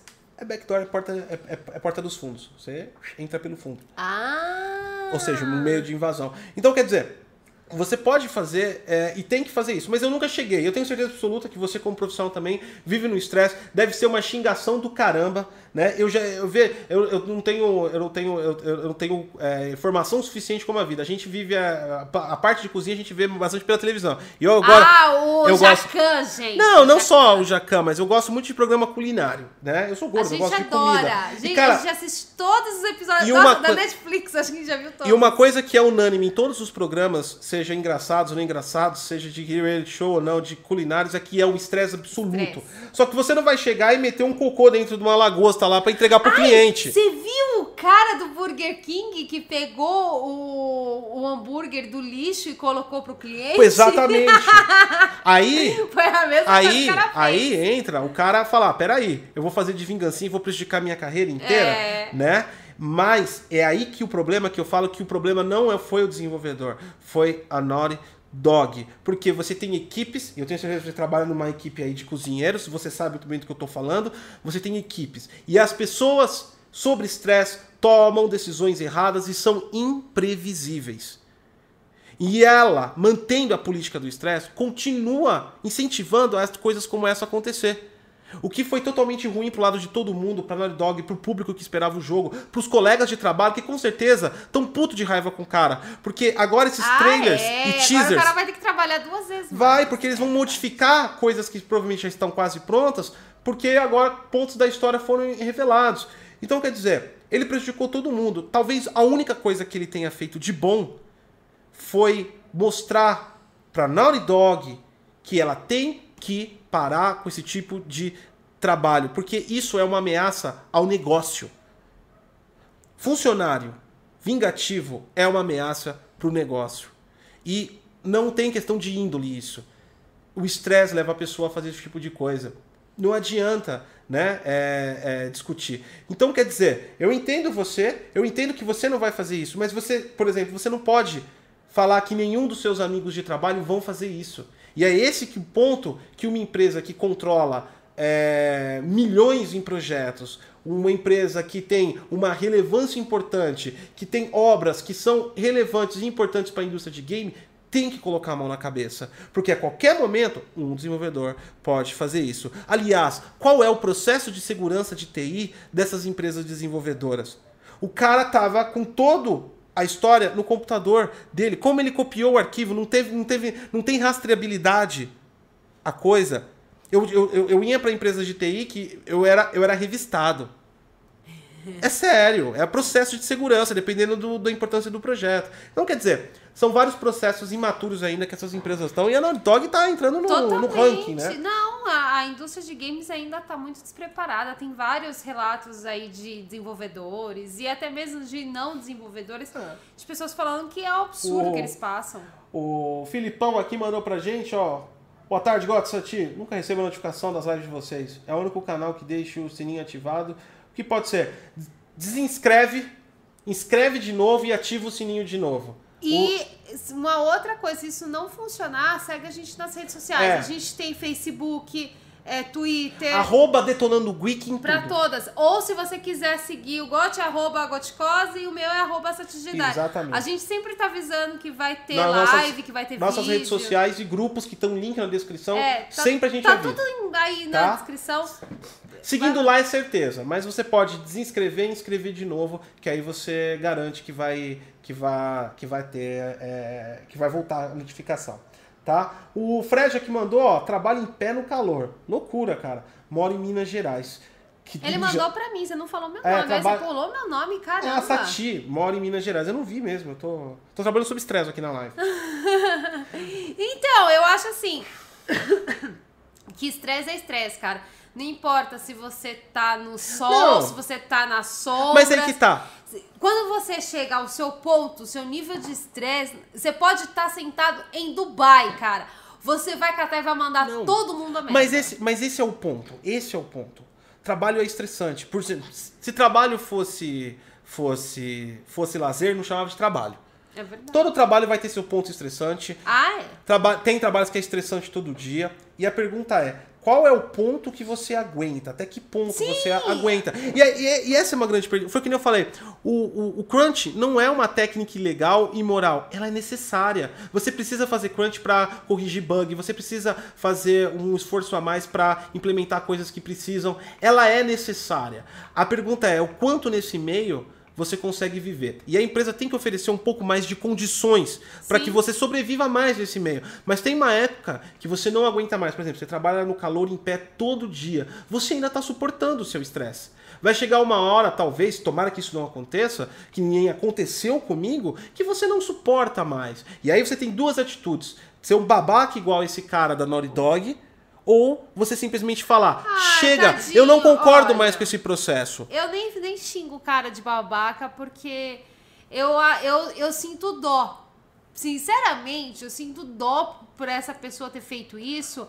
Porque, assim, além dela ter ferrado todos os colegas de trabalho, ter ferrado a empresa, né? Ela se ferrou é- todinha. Ela, a pessoa que fez isso, ela catou o currículo dela e jogou no lixo. É, então. Então, assim, eu sinto dó porque às vezes foi uma atitude, tipo assim, chega, não aguento Mas mais. aí que tá, ele chegou nesse limite. Quando você também. Tem, não é só da Você empresa. precisa se conhecer Não é também, só a né? empresa. Tem um fator, tem um fator profissional. Que às vezes você é movido pela parte da grana. Peraí, uma coisa que nunca aconteceu na minha vida, eu nunca fiquei desempregado mais que uma semana. Né? E não é porque eu sou ultra foda, não é porque minha área é ultra foda. É porque confiança. Esse negócio também de que você precisa para trabalhar, todo mundo precisa, mas não existe trabalho só em um lugar.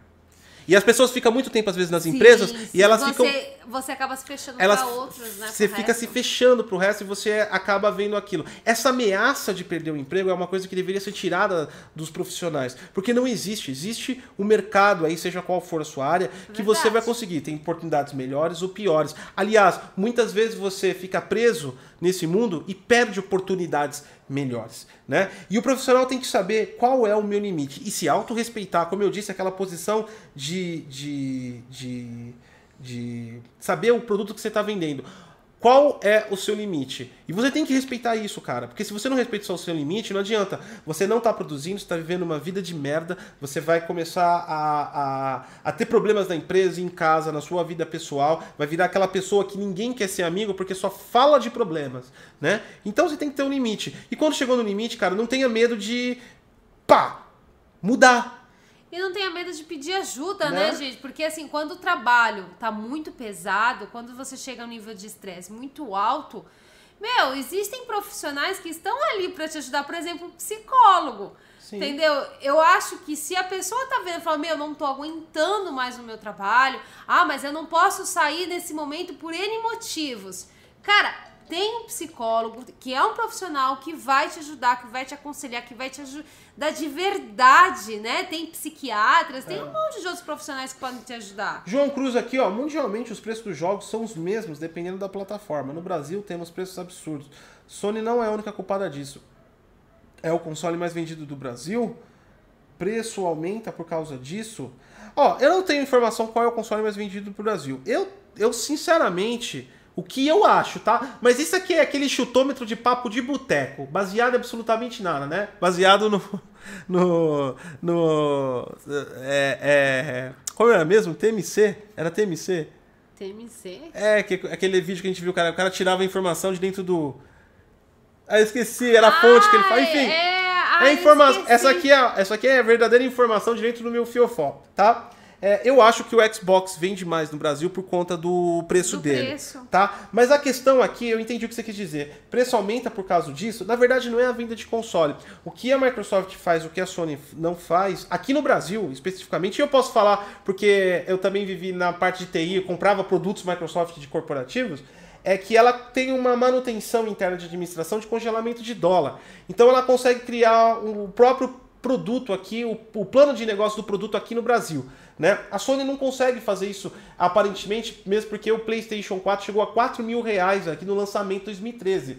E ela desova todo aí o, o- a variação cambial. E por isso acaba ficando mais caro. Então, assim, eu entendi. A Sony não é a única culpada, mas ela poderia controlar, implementar uma política de preços mais eficiente dentro do Brasil. Isso aí a Sony pode fazer sim. Então ela é culpada por não fazer isso. Mas o preço do Brasil é caro. Isso aí é concordante. Não tem nem como a gente discordar, cara. É verdade, tudo muito caro. É... Matheus Almeida mandou pra gente. Gote, tô no quinto semestre de ciência da computação. Corre! tá vendo todos os problemas, né? É, em relação à programação, sinto que ainda não aprendi nada.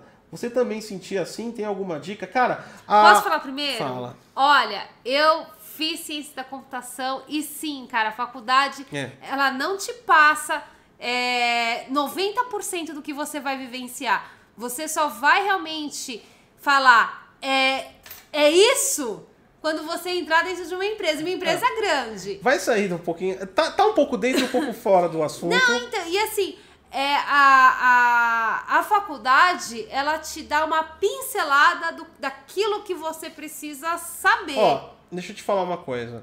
Sabe aquela parte da, do síndrome de Burnout que eu li aqui? Não sei se você estava acompanhando a gente, Matheus.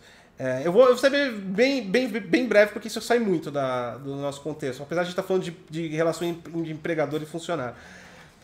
Sabe aquela, aquela é, sensação de frustração por não conseguir fazer? É, você vai passar uns quatro anos em programação nisso. É sério. Eu, eu não tive esse problema na faculdade, porque quando eu, eu fiz faculdade já era profissional da área. Eu fiz a faculdade mais pelo canudo do que pela, pelo aprendizado. Mas. É... Melhor colega de faculdade foi o Gotti. Mas é, no, quando eu entrei em programação, é, constantemente eu tinha essa frustração, né? Que você sente que não consegue ir.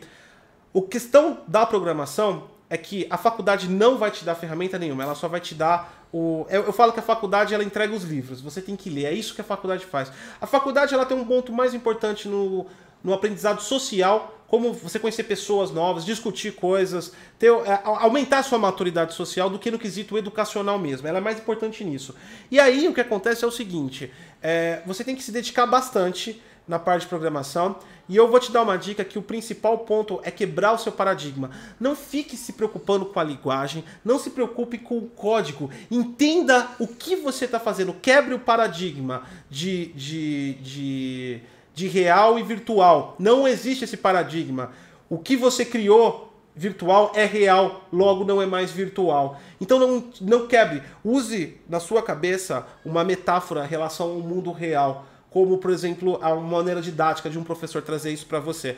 E aí você quebra os paradigmas, não fica correndo atrás de linguagem de programação, que isso é bobeirinha de fanboy de ah, TI. é verdade, tá? verdade, verdade, é, verdade. Não se preocupa com isso, linguagem é ferramenta, se preocupa com a lógica, com a, com a, com a estrutura, aprende frame, um framework. Tente entender o que uma pessoa do nível acima de você, que criou um framework, por exemplo, como ele chegou nessa conclusão? Você sempre tem que ir acima para fazer o menor. Porque quando você entendeu o que um cara fez lá em cima grande, o que você vai fazer pequeno vai sair extremamente bem feito, né? E cara, muito estudo, muita literatura, cursos técnicos é mais fundamental para você aprender de verdade do que o, a faculdade. E tenta já arrumar uns trampos para viver na prática. E aí você aprende de verdade, conhecendo e sentando com outros desenvolvedores é muito gostoso, principalmente empresas que usam Scrum, elas elas compartilham muito a informação entre os funcionários. É bem gostoso, tá bom? Agora deixa eu voltar, vamos voltar pro assunto, né, pelo amor de Deus.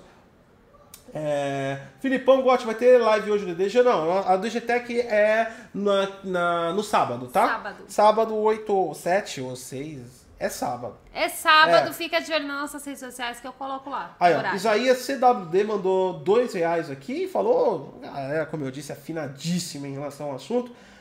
nem crunch, nem spoiler afetarão as vendas de Last of Us é, parte 2. Eu concordo Eu concordo. plenamente com o nosso é amigo que nem aqui. eu falei. Pra mim, isso é pra mim, tá, gente? Pra mim, o spoiler que apareceu me deixou mais instigada pra saber sobre a história. Porque ali no spoiler mostra uma maturidade em relação ao personagem. Então, assim, eu sinceramente vou comprar. Não! Na boa. Eu acho que não afeta Eu de compro. maneira nenhuma. Eu acho que vai. É que eu te falei, por isso que o assunto todinho aqui foi focado na relação da Naughty Dog com a indústria de games. É, a Naughty Dog tá errada. A, a empresa vai ser afetada com isso de alguma forma, cara. Ela vai ser punida por isso de alguma forma, eu tenho certeza.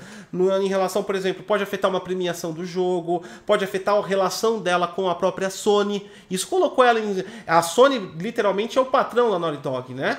Então, tipo assim, isso colocou em mais lençóis com a Sony. É, vai colocar. né? Agora a Sony vai colocar ela na checkmate. Eu imagino, né? eu imagino como tá, é como seria, como foi ou vai ser tenso uma reunião com os CEOs da Sony e os CEOs da Naughty Dog e discutindo sobre vazamento. Ela vai sofrer uma pressão violenta. Eu acho que tudo de ruim vai acontecer com a Naughty Dog em relação a isso. Ao jogo, à obra, eu não vejo que afeta nenhum. Eu sei que muita gente aí esperneou, chorou. Galera, a internet tá aí pra isso. Não vai ser o primeiro, nem foi Ah, o é. último, tá? É, E cara, Hoje foi da Sony, amanhã pode ser da Microsoft, depois pode ser da É. Nintendo. Isso não vai Acontece. afetar, isso não deve afetar o hype. Se você viu o spoiler e se chateou porque você já pegou uma parte da história, você não jogou o jogo inteiro. É um jogo, não é pra você assistir, é pra você jogar. Não esqueça disso. E, cara, eu não vejo que vai afetar de alguma maneira. O jogo continua hypado. Eu, além do, digo mais, eu acho que isso pode ter aumentado o hype mais ainda. Ai, pra Foi falado aumentou. pra caramba. Pra mim aumentou. né? Pra mim agora eu quero saber quais foram os motivos, É. o que vai acontecer depois. E outra, você que tá chorando aí, que spoiler, o spoiler, o spoiler, oh meu Deus, o spoiler. Você tem três opções de vida. Cala a boca e aceita, porque isso é comum nos dias de hoje. É verdade. Você pode ficar em posição fetal chorando até lançar o jogo, ou você pode pegar um pouco pouco de álcool em gel, 70%, jogar no seu Playstation e queimar, que nem os idiotas fizeram com,